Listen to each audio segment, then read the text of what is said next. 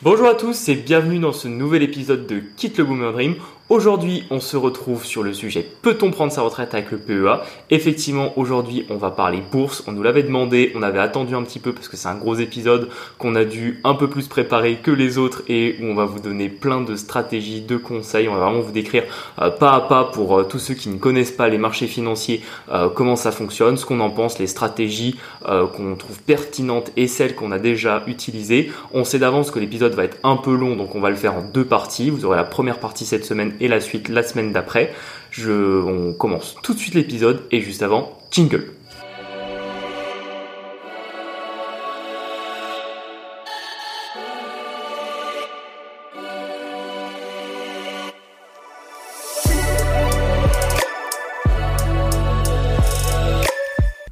On se retrouve tout de suite sur les petites actualités qu'on a vous raconter et sur la traditionnelle boom anecdote du début d'épisode. Euh, cette semaine, on va vous parler rapidement du projet que pour l'instant on garde encore un peu confidentiel. On attend d'en savoir plus euh, avant de vous dévoiler euh, tous les enjeux et les objectifs de ce nouveau projet. Ce qu'on peut simplement vous dire, c'est qu'en fait, on a eu une offre acceptée pour un bien immobilier depuis le 15 juin.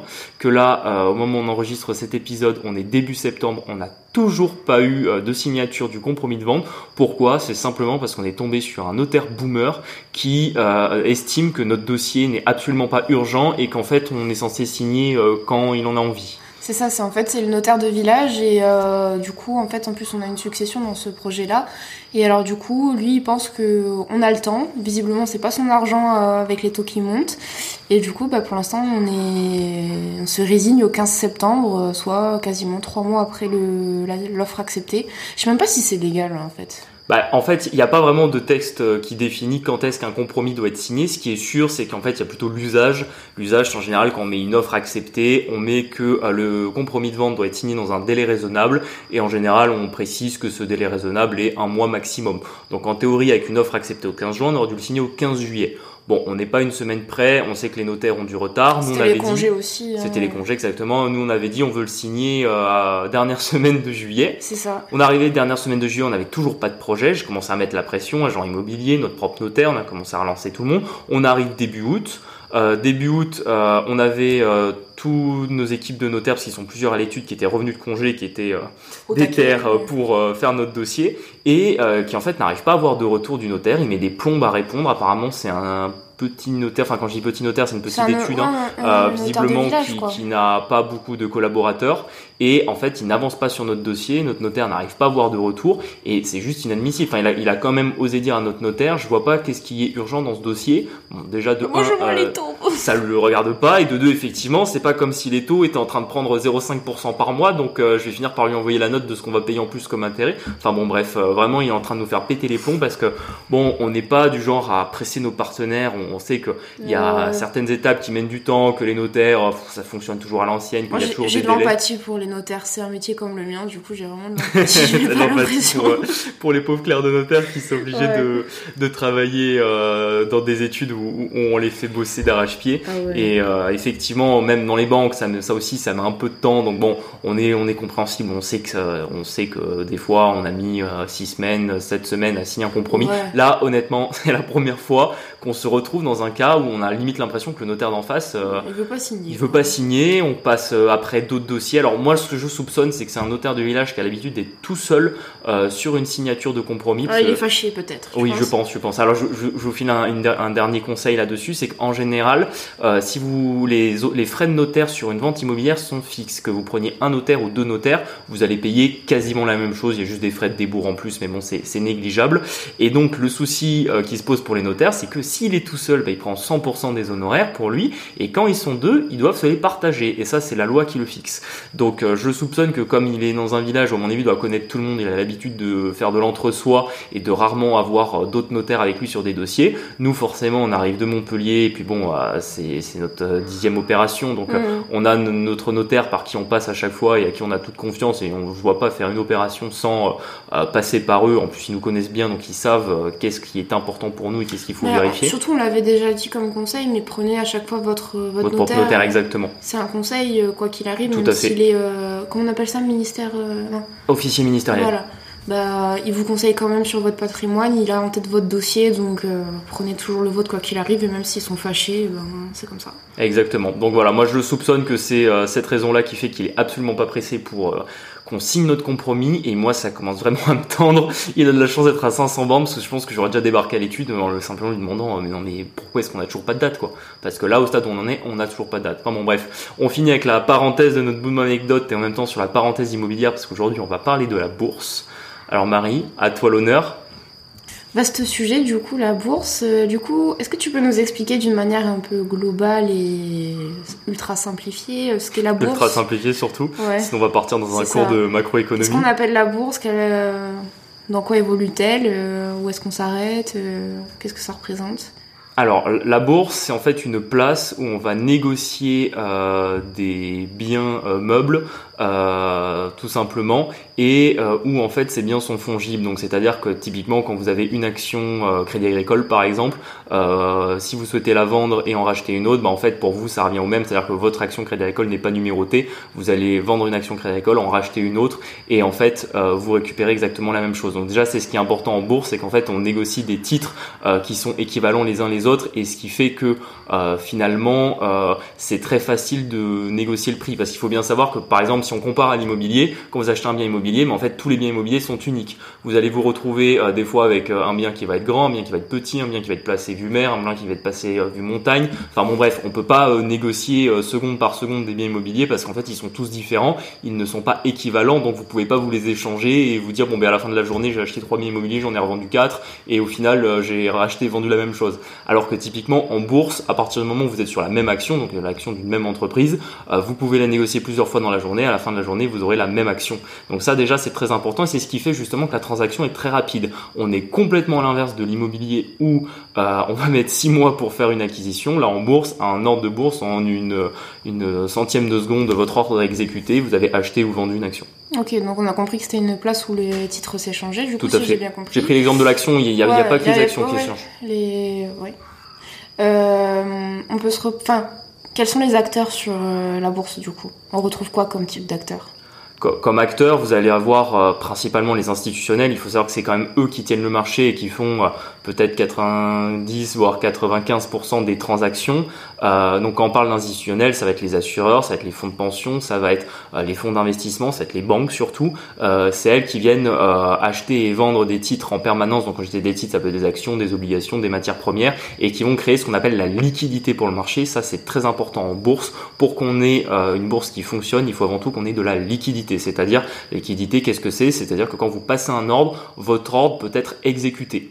Et en fait... Euh, pas crédit, quoi c'est pas une question de faire crédit. En fait, c'est une question que si vous voulez vendre une action, vous avez quelqu'un en face qui veut vous l'acheter. Ça, c'est possible quand on reste sur des petits ordres de grandeur. Par exemple, euh, même euh, une action euh, Apple, il faudrait regarder combien il y en a qui sont négociés dans une journée, mais je pense que ça se négocie. Ça, en, en termes de quantité, je pense qu'on est sur des centaines de milliers d'actions très probablement. Donc, ça veut dire que s'ils vendent des 1000, 10 000 actions, probablement que dans les 5 minutes qui suivent votre ordre, l'intégralité de votre vente ou de votre achat de 10 000 actions Apple va être exécutée. Maintenant, effectivement, si vous souhaitez en vendre 100 euh, 000 ou 200 000 dans la journée, vous risquez d'avoir un trou de liquidité, c'est-à-dire que vous n'aurez pas assez de contrepartie pour vouloir acheter. Ça, c'est déjà ce qui est très important en bourse.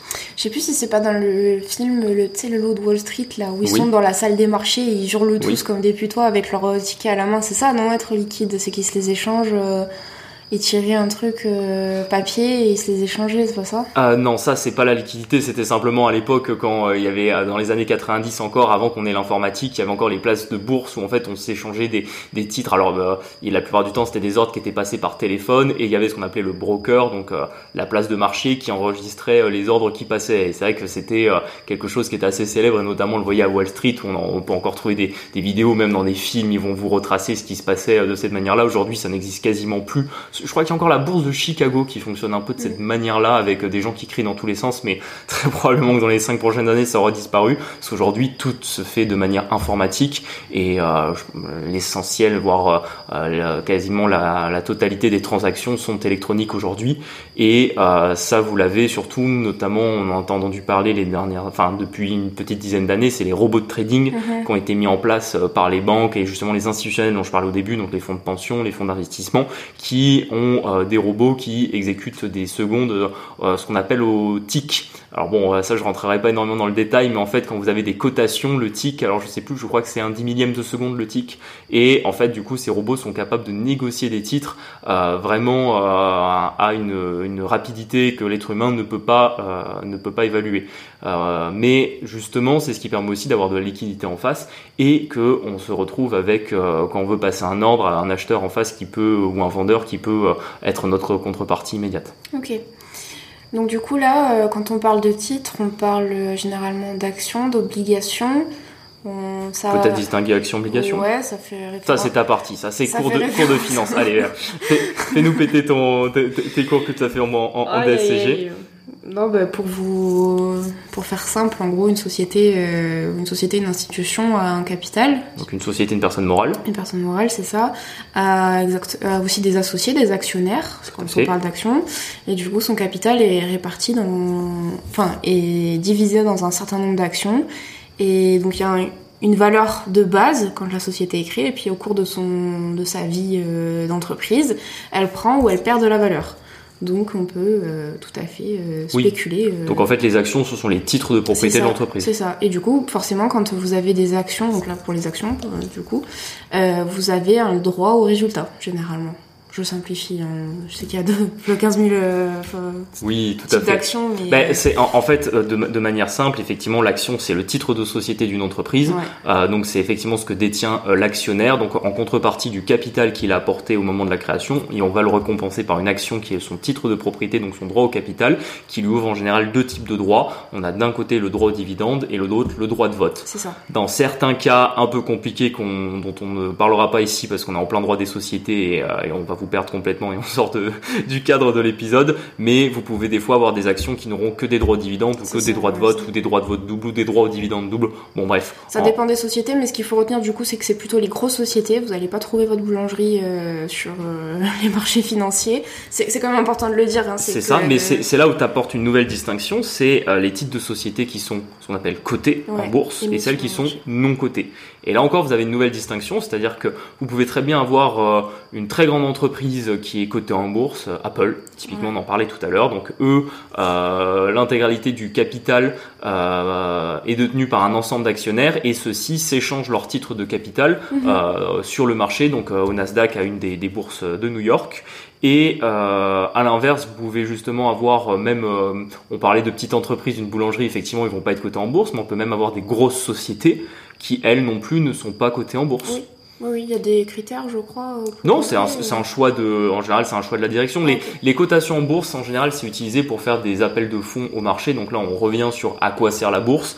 Euh, en soi, c'est avant tout pour lever des fonds. il y a, ça, après, de fonds, bon, il y a d'autres petites raisons annexes, mais on va dire que la réalité euh, de la bourse, c'est simplement pour lever des fonds. La plupart du temps, quand vous avez ce qu'on appelle une introduction en bourse, donc une société qui n'était pas cotée en bourse, qui le devient, euh, elle va euh, la plupart du temps libérer une certaine quantité de son capital sur les marchés. Mm. Et en fait, ce on espère c'est que euh, par rapport à ce qu'elle vaut au moment où elle est non cotée, au moment où elle va rentrer en cotation en bourse, son titre va monter et ça va permettre justement aux dirigeants, par exemple, de vendre une partie de leur action au marché, donc avoir tout un tas d'acteurs qui vont venir acheter des parts de l'entreprise et euh, les fondateurs qui détiennent euh, avant la cotation la majorité des des, euh, des actions, pardon, vont pouvoir récupérer des fonds et la plupart du temps ils vont les réinjecter dans la boîte ou les réinjecter dans une autre boîte. Enfin, c'est le, le but, c'est de créer de la liquidité, de permettre à l'argent de mieux fonctionner dans le monde euh, des actions de la détention des entreprises. Effectivement, alors. Et les obligations, tout Ouais, bah, justement, j'allais y venir. Du coup, à l'instar euh, des actions, on a les obligations. Tu nous expliques un petit peu ce que c'est alors les obligations, c'est tout simplement c'est une dette, c'est un prêt. Donc par exemple quand vous allez euh, faire très schématique, quand vous allez à la banque, vous, par exemple vous achetez une voiture, vous faites un prêt consommation, vous devez euh, le prêt consommation à la banque, vous avez une dette. Et l'obligation c'est exactement pareil, mais pour les grandes sociétés qui vont emprunter des fonds euh, pour tout simplement financer leur projet, financer la vie de l'entreprise. Et euh, au lieu d'émettre des titres de capital, ils vont émettre, émettre pardon des obligations. Donc en fait c'est des droits au remboursement d'un capital et au paiement d'un intérêt. Donc l'intérêt de la société euh, d'émettre des obligations, c'est de ne pas diluer son capital. Par exemple, justement, vous êtes associé avec quelqu'un dans, dans, une boîte, vous n'avez pas envie d'avoir un troisième ou un quatrième associé pour apporter de l'argent. Vous pouvez décider d'émettre des obligations. Donc, vous émettez des titres de dette. Par exemple, vous émettez 100 000 euros d'obligations. Vous avez quelqu'un en face qui vous dit, bon, mais très bien, j'accepte de euh, vous prendre vos obligations. Donc, je vais vous prêter 100 000 euros à euh, l'entreprise et euh, en échange vous allez me payer un taux d'intérêt qui va être de tel pourcent par rapport bon ça c'est c'est des calculs financiers par rapport au, taux de marché et, à, et euh, à la et à la notation au risque de votre entreprise. Et ça va justement donc euh, la différence c'est que l'action vous avez le droit de vote et le droit au capital. L'obligation vous avez le droit à l'intérêt. Donc c'est pour ça qu'on se rapproche d'un prêt qu'on ferait à une banque. Après il y a quand même pas mal de subtilités qui sont assez intéressantes. Par exemple dans les obligations vous avez des obligations qui sont convertibles. Qu'est-ce qu'on appelle une obligation convertible? C'est que par exemple euh, vous avez une obligation, donc en reprenant notre exemple, vous avez mis 100 000 euros euh, d'obligation. La personne qui euh, vous a prêté ces 100 000 euros peut, par exemple, au bout de 3 ans, décider de convertir ces 100 000 euros en droit au capital si vous ne lui avez pas encore remboursé. Et parfois, on peut avoir euh, des obligations convertibles avec option. Par exemple, euh, la personne peut convertir ses 100 000 euros en euh, droit au capital dans 3 ans et vous pouvez refuser en lui payant une surprime, par exemple. Bon, on rentre un peu dans la technicité des obligations, mais c'est pour vous montrer que c'est pas action vs obligation, c'est juste deux outils qui sont assez différents et en fonction des cas de figure, des besoins de liquidité de l'entreprise, ils vont plutôt choisir un mode de financement ou l'autre mode de financement. Ce qu'il faut vraiment retenir, enfin pour moi c'est le, nerf de la guerre sur la bourse, c'est que tout est en fait en jeu de pognon, de savoir euh, qui euh, a de la liquidité, qui en a besoin, à quel prix, quel rendement. Tout vraiment l'intérêt de la bourse, c'est de faire circuler l'argent euh, dans la, ce qu'on appelle la sphère financière, qui revient dans l'économie réelle. Alors bon, il y a plein de débats aujourd'hui de savoir est-ce que la sphère financière est si utile de la manière dont elle fonctionne et est-ce que l'argent revient vraiment dans la sphère de l'économie réelle. En tout cas, pour toutes les entités qui interviennent sur les bourses et donc qui négocie des titres cotés parce que on parlait de cotation des actions, mais des obligations peuvent également être cotées. C'est simple, quand une entreprise a, est cotée dans une bourse, ses obligations euh, vont être également, donc elles sont négociables de la même manière que, que ces obligations sur le marché. Donc c'est pour ça que toutes ces questions viennent en fait régler euh, les besoins de financement de tel ou tel acteur. Juste pour revenir sur les obligations, du coup, euh, les obligations d'État, c'est quoi la distinction par rapport aux obligations d'entreprise? Alors les obligations. Parce qu'on nous dit souvent que c'est peut-être une bonne stratégie aussi d'investir dans les obligations d'État.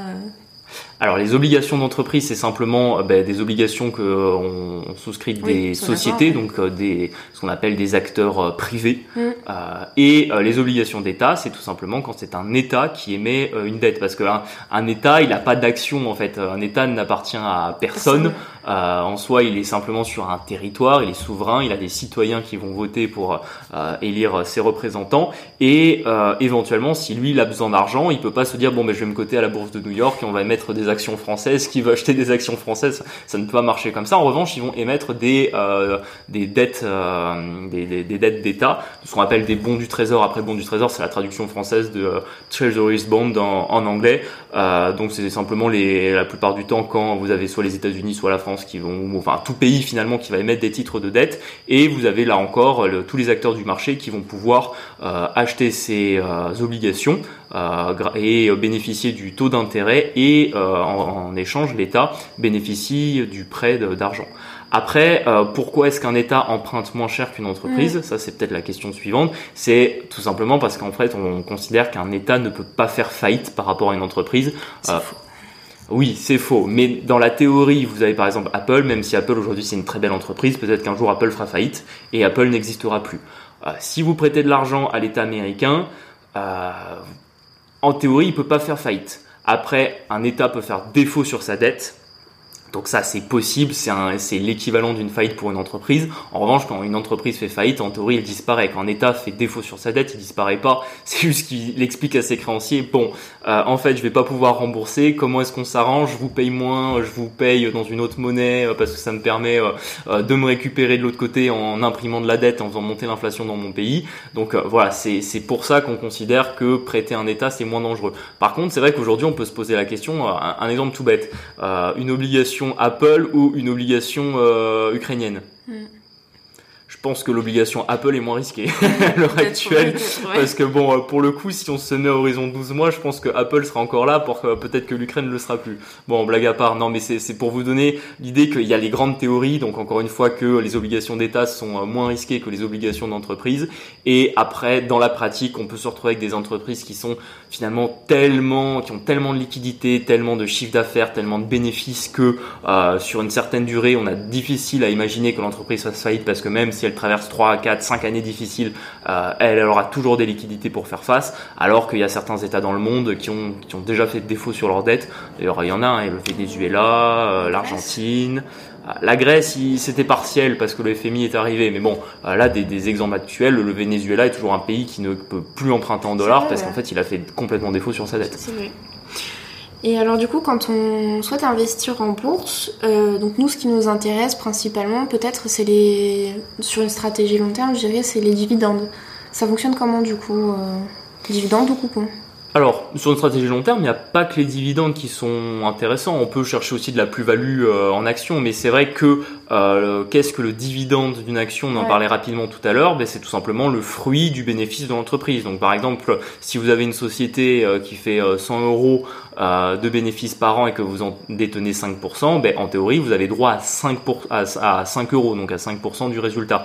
Après, ça, ça dépend quand même. Est-ce que l'entreprise va décider de distribuer son, son résultat ou de le mettre en réserve Donc là, on rentre encore dans la distinction entre bénéfices et dividendes. Ce n'est pas parce qu'une entreprise fait 100 euros de bénéfices qu'elle va forcément distribuer 100 euros de dividendes. Donc là, on a une, autre distinction. Et également, quand vous avez du coup une entreprise qui, par exemple, si elle a fait 100 euros de bénéfices, elle en a mis 50 en, réserve, elle en a distribué que 50, mais l'année d'après, si elle fait 0 de bénéfices, elle a toujours 50 de réserve qu'elle peut, potentiellement distribuer. Donc vous voyez, c'est vraiment des notions qui sont assez complexes et où chaque mot a son importance. Mais effectivement, le dividende, c'est souvent ce qu'on regarde dans une stratégie patrimoniale. Pourquoi? Parce que quand on va acquérir des, des, des actions, on euh, espère avoir euh, le paiement du dividende, surtout si c'est une entreprise qui est connue pour payer un, bon dividende. Et il y en a, hein, il y a des mm. entreprises qui payent parfois jusqu'à 7-8% du dividende. D'ailleurs, il y a un bon indice euh, que vous pouvez regarder quand vous cherchez à savoir si une, si une, une, société paye ou pas du dividende, ce qu'on appelle le PER. Donc c'est le Price Earning Ratio. Vous, verrez l'accent anglais. et c'est simplement en combien d'années l'entreprise, en combien d'années de bénéfices euh, vous avez payé votre action. Donc par exemple, euh, si une entreprise a un PER de 7, ça veut simplement dire que en 7 ans, euh, vous aurez payé le montant de l'action que vous aurez dû verser pour l'acheter. Et ça, ça varie tous les jours parce que c'est certain que si par exemple on, on prend une action Apple, si elle est à 100 euros un jour et à 150 euros le lendemain, ben forcément le jour où euh, vous êtes à 100 euros, votre PER va être vachement plus bas que quand vous serez à 150. C'est pour ça que parfois, même quand euh, les cours sont assez baissiers, ça peut être intéressant d'aller chercher euh, des valeurs qui ont beaucoup d'écotés mais qui sont quand même connues pour avoir toujours versé du dividende et qui ont des réserves de liquidité importantes en se disant bon, je sais pas si on est au plus bas, je sais pas si pour chercher de la plus-value c'est un endroit intéressant pour rentrer. En revanche, ce que je sais, c'est que quand je regarde le PER de l'action, si je l'achète maintenant, dans 5 ans de bénéfices, j'ai remboursé le prix de mon action.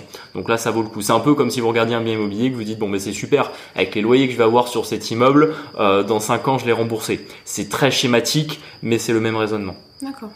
Euh, du coup, hormis les dividendes et les coupons, on peut trouver aussi des produits dérivés. Je sais qu'à la banque, vous en faites, non? Toi, tu es en banque privée, du coup, oui, vous en proposez euh, Effectivement. Alors ça, c'est encore un autre type de produit financier qu'on peut acheter à part les obligations et les actions. C'est tout ce qui est produits dérivés. Euh, avec on peut mettre euh, les options, on peut mettre les produits structurés. Alors c'est des gros noms pour grosso modo appeler un contrat, ce qu'on appelle un, tout simplement un contrat financier. Donc c'est un institutionnel parce qu'il n'y a que les professionnels qui ont le droit de vous proposer ce type de placement qui vont vous fixer un contrat. Euh, pour vous expliquer dans les grandes lignes, grosso modo, la plupart du temps, ça va être un contrat où au lieu d'acheter une action ou une obligation, vous allez avoir un contrat qui va répliquer ce que va faire l'action ou l'obligation sur le marché et vous allez avoir une sécurité moyennant un prix pour l'émetteur. C'est très schématique. Euh, moi, je vous conseillerais la plupart du temps de vous éloigner de ce type euh, de produit. Euh, tout simplement parce que euh, quand on parle des produits dérivés, ben, c'est typiquement ce qui avait amené par exemple à la crise des subprimes en 2007. Alors ça a été réglementé depuis, euh, c'était un peu plus compliqué que ça à l'époque, il y a quand même beaucoup de réglementations qui sont passées, mais c'est vrai que moi je déconseille, on va dire aux investisseurs ce type de placement. C'est pas forcément toujours une question de risque parce que vous avez des produits structurés qui sont bien faits et qui auront un risque inférieur à une action par exemple et un taux de rendement qui va être pas comparable mais intéressant. La problématique que je reproche à ce type de produit, c'est que naturellement, si vous avez un émetteur qui vous propose ce type de placement, lui forcément, il faut qu'il se rémunère.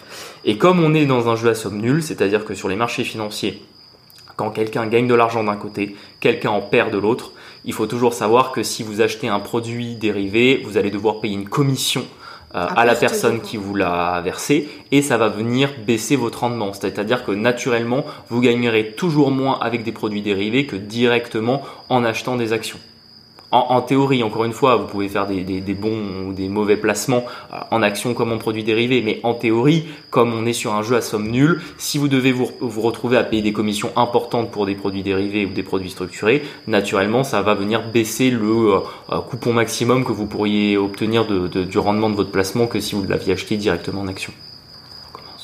Est-ce qu'il y a des indices, des indices boursiers qui sont mieux que d'autres? Alors, euh... parce qu'au final, on peut s'y perdre. Hein, ça dépend sur quel marché on regarde. Bah effectivement, on a parlé de la bourse, on n'a pas encore parlé des indices boursiers. Euh, en Europe, les deux principaux qu'on va regarder, c'est d'abord, bon, forcément pour nous Français, c'est le CAC 40, donc mm. c'est les 40 plus grandes capitalisations françaises. Et par exemple, vous avez le DAX 30 qui est l'équivalent du CAC 40 mais en Allemagne, donc pour les 30 plus grandes entreprises allemandes. Euh, c'est les plus, plus ou moins les deux plus grands euh, indices qu'on va regarder en Europe et avec ce qu'on appelle l'Eurostock 50, donc c'est tout simplement l'indice européen des 50 plus grandes capitalisations européennes. Maintenant, en général, on va surtout regarder le marché américain parce que sur euh, la sphère financière mondiale, c'est vraiment les États-Unis et le dollar qui euh, tirent leur épingle du jeu et qui font euh, la pluie et le beau temps partout. Euh, et sur la bourse de New York, vous allez avoir trois indices qui sont hyper importants. Vous avez d'abord le plus important des trois, c'est le S&P 500. Donc c'est les 500 plus grandes euh, capitalisations américaines, enfin en tout cas sociétés qui sont décidées de, se faire coter aux États-Unis. Vous avez ensuite euh, le Dow Jones 30, donc qui est les 30 plus grandes capitalisations industrielles américaines, qui est très important, on va dire, pour savoir si on est en récession, si on est en croissance économique. Enfin c'est vraiment un autre indice qui est très regardé. Et vous avez euh, leur petit frère qui est devenu euh, très célèbre depuis la fin des années 90 et qui ne cesse de, de battre record sur record euh, depuis 20 ans quasiment, ben c'est le Nasdaq 100. Donc c'est les 100 plus grandes euh, sociétés technologiques américaines. Donc du coup, si j'ai bien compris, si on s'intéresse à une entreprise, on va regarder où ses actions sont cotées, enfin sur quel marché, sur, quel marché, et du coup elles sont souvent côté que sur un marché ou elles peuvent être sur plusieurs du coup? Elles peuvent être sur plusieurs. Euh, il faut savoir que qu'est-ce qu'on appelle un marché? Du coup, vous avez le CAC 40, donc c'est la bourse française qui est cotée à Euronext. Donc en fait, Euronext c'est simplement un broker donc en français, on appelle ça un courtier, mais bon, c'est, ça n'a rien à voir avec le courtier qui va faire votre prêt immobilier, par exemple. C'est le mec qui tend son papier là et qui hurle. Oui, dans, dans le lot de Wall Street, effectivement, c'est lui. Mais Euronext, c'est simplement une société qui enregistre des passages d'ordre de bourse euh, au moment des échanges. Donc c'est la société de référence qui enregistre euh, tous euh, les échanges de, de titres euh, moyennant forcément un coût. Euh, mais c'est là déjà que vous voyez qu'il y a une certaine différence par rapport aux exchanges de crypto dont on avait parlé dans un mm. autre épisode, où c'est très décentralisé et vous avez peut-être du Bitcoin, vous pouvez en avoir sur 200, 300 ou 400 exchanges euh, petits et grands à travers le monde. Là, en général, une société, elle va être cotée seulement sur une seule place voire parfois sur deux. Il y, a des cas, par exemple, j'ai un exemple, c'est euh, Air France KLM.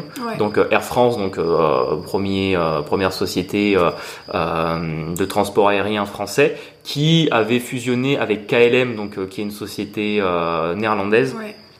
Pour faire un géant européen euh, du transport aérien. Et euh, forcément comme ils ont fusionné avec une seule entité et que vous aviez Air France qui était une grande société française côté euh, au CAC 40 et que vous aviez KLM qui était une grande société néerlandaise côté à la bourse d'Amsterdam ils ont décidé qu'ils seraient cotés sur les deux places. Donc effectivement vous avez en parallèle des ordres qui vont être exécutés sur la, place de Paris et sur la place d'Amsterdam pour la même société. C'est la plupart du temps quand une société est cotée à plusieurs endroits c'est comme ça vous avez aussi d'autres exemples, c'est beaucoup de sociétés chinoises, par exemple on peut parler de Evergrande, euh, le géant immobilier chinois qui, qui, est en cours de faillite, en tout cas sur euh, sa branche américaine, sur la branche chinoise c'est pas encore le cas, mais bon euh, on attend de savoir ce qu'il en sera dans, dans les mois et, et, semaines qui arrivent. Et vous avez par exemple Alibaba aussi qui est coté à la bourse de Shanghai et qui est, et qui est coté à New York. Ça, c'est AliExpress, Alibaba. Alibaba, exactement, c'est la maison mère de Express. Alors, je vous dis Alibaba, ça a changé depuis parce que euh, les Chinois ont décidé de splitter en quatre entreprises sur la partie chinoise, mais en tout cas sur la partie américaine, Alibaba est toujours une seule société côté New York. Explique-nous comment est-ce qu'on cote une société. Comment est-ce qu'on la note? Tu vois ce que je veux dire? Comment est-ce que... Comment on estime son prix? Ouais, sur quoi on se base? Quelle est la référence? Alors là, c'est assez compliqué parce que en fait, vous avez pas de, il n'y a pas de règles.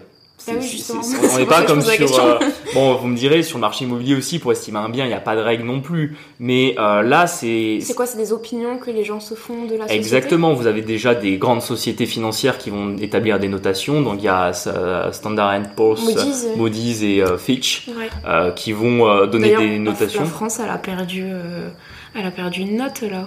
Oui. Elle est passée en AA-, je crois. Oui, on était en AA+.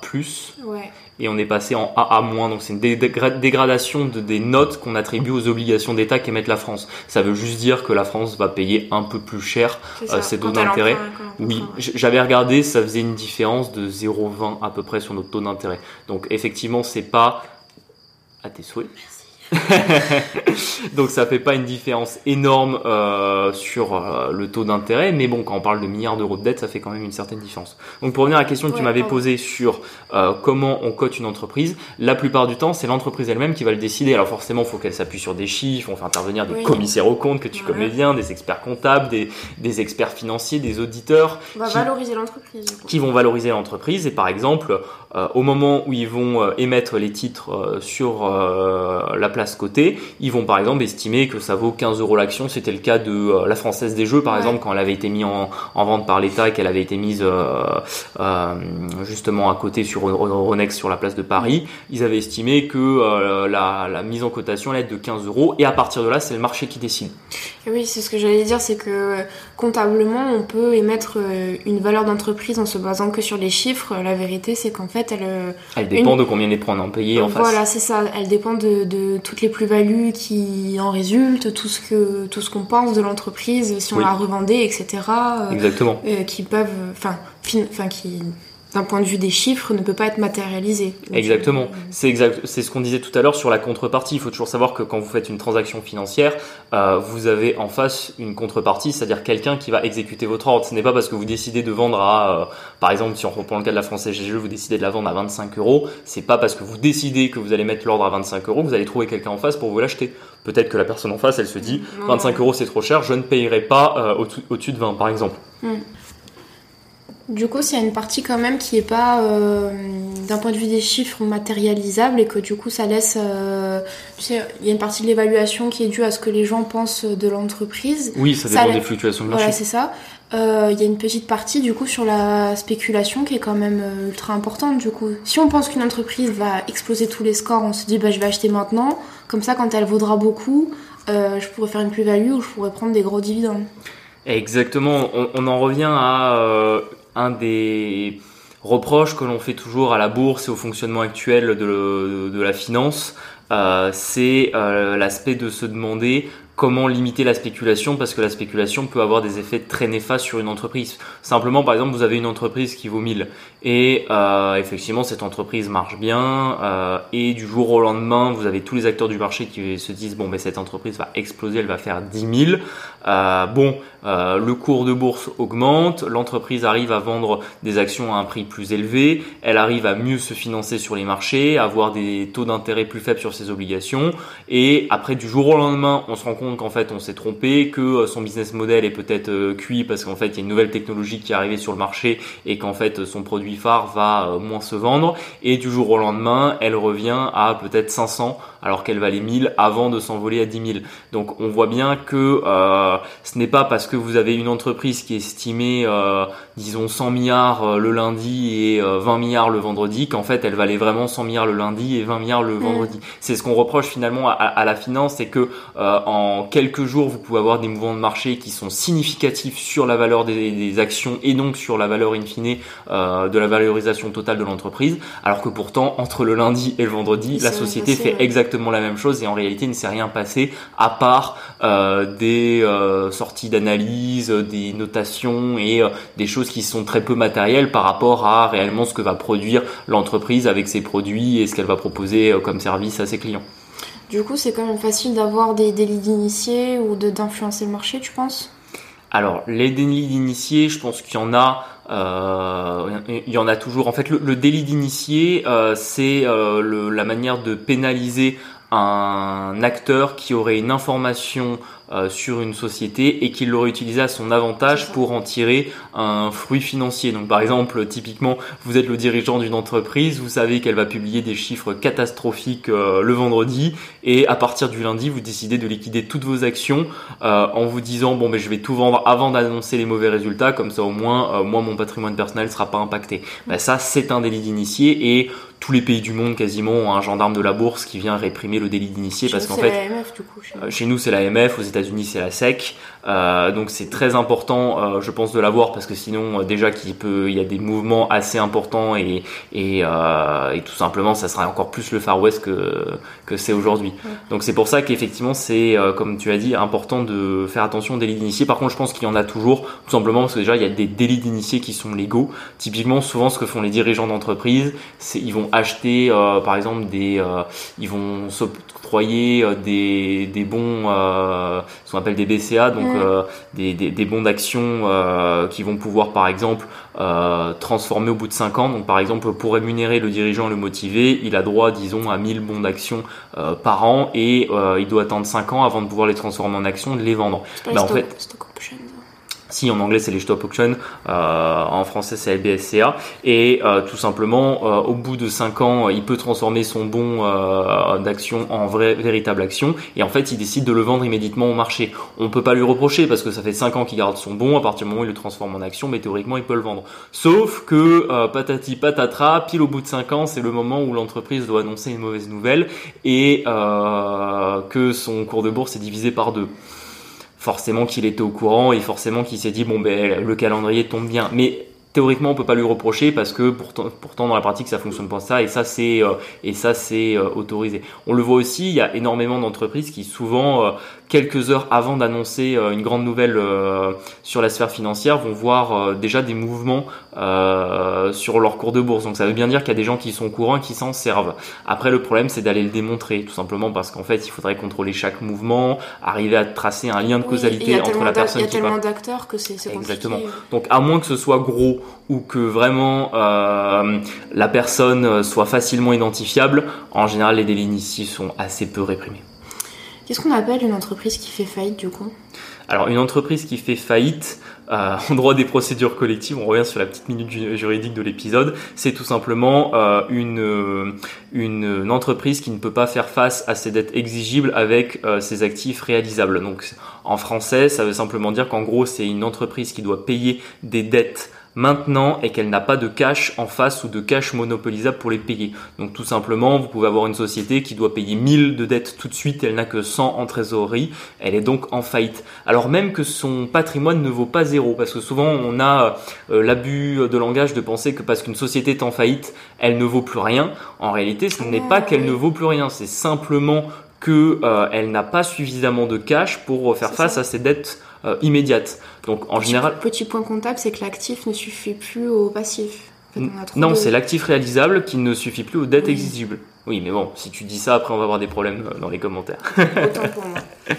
Donc euh, effectivement, euh, c'est pour ça que souvent quand vous avez une entreprise qui est en semi-faillite, la plupart du temps, elle va essayer de trouver deux grandes solutions. C'est soit repousser l'échéance des dettes, donc c'est négocier avec ses créanciers, soit obtenir des prêts immédiats pour payer les dettes exigibles, donc aller chercher de nouveaux, de nouveaux prêteurs. Mais bon, dans les deux cas, en général, c'est compliqué parce que quand une entreprise commence à être proche de la faillite, euh, autant les créanciers ne veulent plus négocier et de nouveaux prêteurs ne veulent pas s'engager pour risquer des billes dans l'histoire. On avait le cas notamment de FTX sur les crypto-monnaies. on en avait, je crois, déjà un peu parlé de FTX dans, dans, un autre épisode. C'était la, la, plateforme qui avait fait faillite en, en, novembre et quelques jours avant qu'ils annoncent la faillite, ils avaient commencé à négocier avec Binance pour essayer de voir si ils pouvaient pas s'entendre pour se regrouper, fusionner ou si Binance ne pouvait pas faire un prêt à FTX. Enfin, il y avait différentes solutions qui avaient été imaginées et pourtant FTX ne valait pas zéro, c'était simplement qu'à l'instant T, euh, elle avait plus de dettes que euh, de cash disponible sur ses comptes. Hmm. Le cours des matières premières, c'est une référence importante dans la bourse ou pas?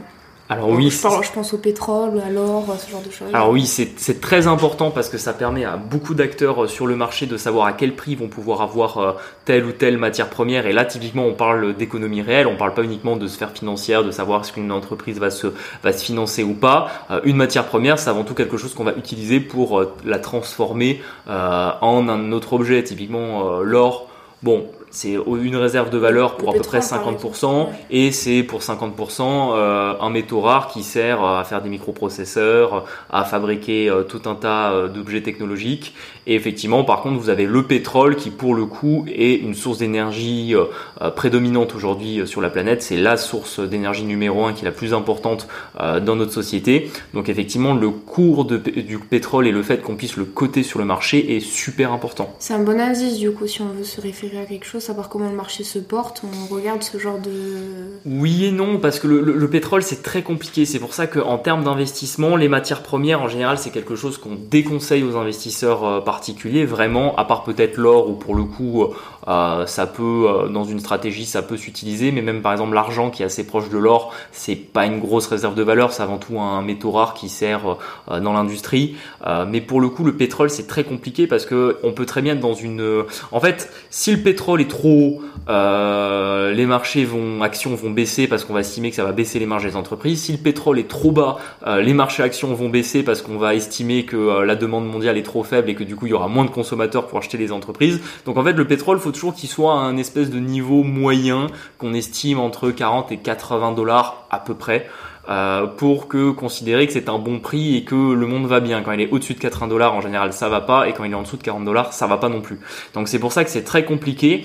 Et à chaque fois que vous avez des news sur le pétrole, on sait jamais dans quel sens ça peut aller. C'est-à-dire que vous pouvez avoir des des news qu'on peut penser euh, baissières. Par exemple, si l'Arabie Saoudite décide d'augmenter euh, d'un million de barils par jour sa production, ben, en théorie c'est baissier parce que ça veut dire qu'il y aura un million de barils en plus par jour euh, sur le marché. Et pourtant, en fait, de l'autre côté, vous avez euh, la Chine qui affiche un, un, excédent de croissance de 0,5% sur le précédent trimestre. Et donc en fait, on se dit que non, c'est la Chine qui va acheter tout le pétrole excédentaire d'Arabie Saoudite, donc ça va rien changer. Ou à l'inverse, ça va peut-être même le faire monter c'est très très compliqué de savoir dans quel sens va le pétrole et surtout que en fait euh, en tant qu'être humain, on a souvent une logique linéaire quand on regarde l'évolution de quelque chose. Donc on a l'impression que si par exemple euh, euh il, manque 2% de pétrole, donc en gros, euh, euh, disons qu'on est sur une base 100, ben en fait il y a que 98 barils, on se dit bon ben s'il manque 2 barils, ça veut dire que le cours va augmenter de 2%. Et non, ça veut surtout dire que s'il manque 2% de pétrole, vous allez avoir le, le, cours du pétrole qui va doubler.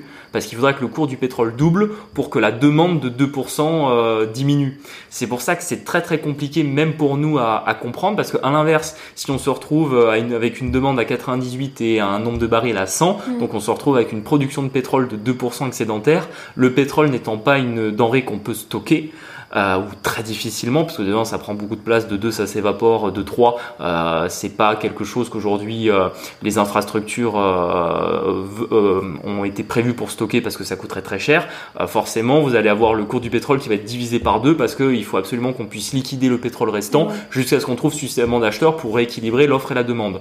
Donc c'est pour ça que vraiment le pétrole c'est très compliqué. On l'avait vu notamment au moment du confinement en 2020 où vous avez euh, le pétrole euh, du Texas euh, qui était passé en terrain négatif carrément, en tout cas sur les contrats à terme. Alors pourquoi le contrat à terme était passé en prix négatif? Alors qu'on se dit que normalement la bourse ça peut pas aller, ça doit aller à zéro, mais ça peut pas en théorie aller au-delà. C'était tout simplement parce que quand vous êtes un professionnel de l'investissement et que vous avez acheté un contrat terme pour 100 000 barils de pétrole, mais ben, en fait quand votre contrat terme arrive euh, justement, comme, le dit son nom, à son terme. Donc, au moment où vous allez réaliser le contrat et donc avoir la livraison livraison des 100 000 barils, bah en fait, soit vous venez les chercher à l'entrepôt, soit vous devez absolument trouver un professionnel qui est prêt à vous racheter les 100 000 barils. Et le problème, c'est que euh, l'économie mondiale était en train de se refermer à ce moment-là. Il y avait tellement peu de demandes sur le pétrole que vous aviez tous les financiers qui se sont retrouvés en fait à vendre à perte leur contrat, c'est-à-dire à le vendre en terrain négatif. Pourquoi? C'est avant tout pour payer le professionnel en face qui allait racheter les 100 000 barils. Donc en fait, simplement, vous avez des professionnels qui ont dit, OK, on vous rachète vos 100 000 barils. Par contre, au lieu qu'on vous paye 40 euh, dollars par baril, c'est vous qui allez nous payer 25 dollars pour qu'on prenne vos barils et que vous vous retrouviez pas à venir les chercher vous-même. Ouais, j'imagine le lundi matin, bonjour. C'est ça. Donc c'était un, honnêtement, c'est un cas exceptionnel et je ne suis pas certain qu'un jour on revoit un, pétrole en terrain négatif. Donc ça veut bien dire que le pétrole ne s'achetait pas. Euh, ça veut dire que si vous veniez chercher un baril de pétrole, vous repartiez pas avec un chèque. Ça veut simplement dire que sur le ce contrat à terme précis, euh, il était passé en terrain négatif parce qu'il fallait bien qu'à un moment mm. donné, quelqu'un récupère le pétrole dont personne ne voulait. Du coup, bon, nous, on n'est pas trader euh, dans un fonds d'investissement. Euh, on a compris que la bourse était quand même assez complexe. Il y a beaucoup de choses à savoir. Euh, il y a quand même des stratégies à mettre en place euh, en tant qu'investisseur parce que le but c'est quoi euh, au final si on est investisseur immobilier, on est investisseur en bourse. Exactement. Bah, comme, comme le disait le titre de l'épisode, c'est vrai que là forcément on a été obligé d'être très théorique parce que on était obligé de quand même poser les bases de qu'est-ce qu'était la, la bourse. Bon, mais tant mieux, c'est parfait. Alors de savoir exactement qu'est-ce qu'on fait quand on investit en bourse, quels sont les termes importants, qu'est-ce qu'on doit savoir et comment ça fonctionne vraiment. On n'a pas pu rentrer dans les stratégies, ça sera pour le le prochain épisode, parce que nous-mêmes, euh, dans notre stratégie patrimoniale, on a des actions, même si c'est pas euh, le pilier aujourd'hui de notre, de, notre stratégie, qui est avant tout l'immobilier, dans un second temps euh, les crypto-monnaies et seulement dans un troisième temps la bourse. On vous expliquera aussi pourquoi c'est comme ça aujourd'hui dans notre allocation, parce que je rencontre beaucoup d'investisseurs qui parfois me disent ah moi l'immobilier, soit j'ai pas encore commencé, soit ça me parle moins, je préfère la bourse parce que moi les crypto-monnaies c'est pas non plus mon truc. C'est la affinité des uns et des autres, ce qui est parfaitement compréhensible. On vous donnera quand même euh, vraiment des, stratégies euh, concrètes sur euh, comment démarrer en fonction de votre niveau, quelles sont les premières stratégies à mettre en place pour prendre, on va dire, un risque plus limité, comment après, quand vous commencez à être meilleur, à arriver à aller chercher sur le marché des actions des solutions pas vraiment avec effet de levier, avec un prêt comme on le ferait dans l'immobilier, mais avec des stratégies qui vont démultiplier vos revenus par rapport à ce que vous feriez avec une stratégie passive dans la bourse. Ça oui, on, l'abordera aussi et on vous dira aussi est-ce que nous on le fait, est-ce qu'on le fait pas, pourquoi. Donc euh, ça, ça sera pour le prochain épisode. En tout cas, je vous remercie de nous avoir écoutés jusqu'ici. N'oubliez pas vraiment de nous laisser 5 étoiles sur les plateformes, ça nous aide vraiment, je vous en remercie. De vous abonner également sur Spotify ou Apple Podcast pour être euh, recevoir la petite notif quand on publie euh, l'épisode tous les lundis matins. à vous abonner également nos réseaux sociaux si c'est pas déjà fait. Je vous remercie, je vous souhaite une très bonne fin de journée et à bientôt. Ciao